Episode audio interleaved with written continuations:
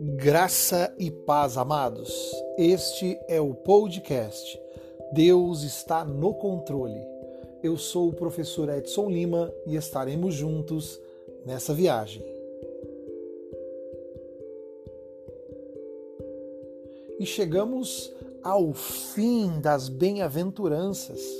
Isso mesmo.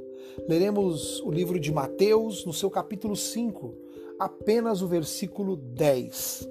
E diz assim a palavra de Deus: Bem-aventurados os perseguidos por causa da justiça, porque deles é o reino dos céus.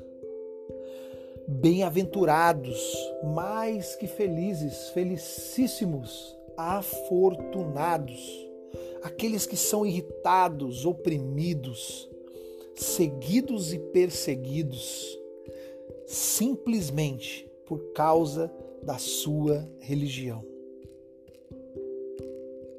Por amor à justiça, por causa da sua conversação justa e piedosa, que traz sobre eles o ódio e a inimizade dos homens deste mundo.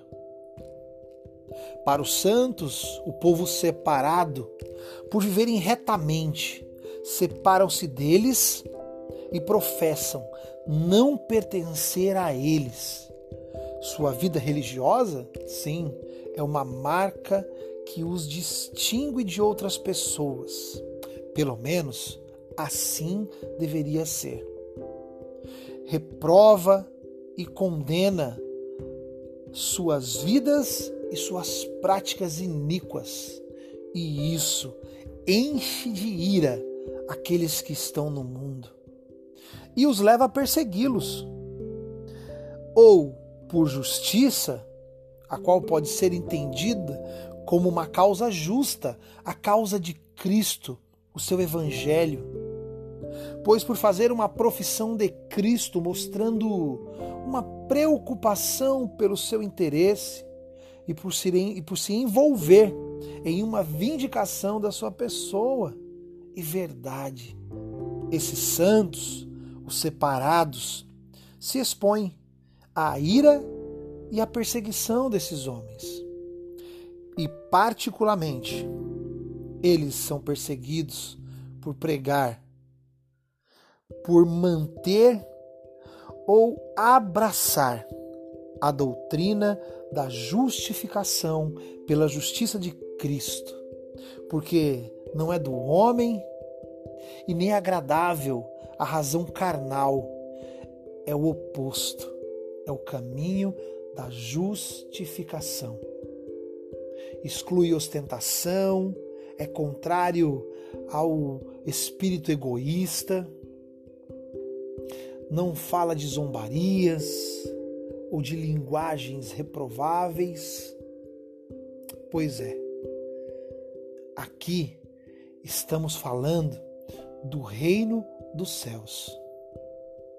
Esta mesma bem-aventurança é atribuída a estes como aos pobres de espírito.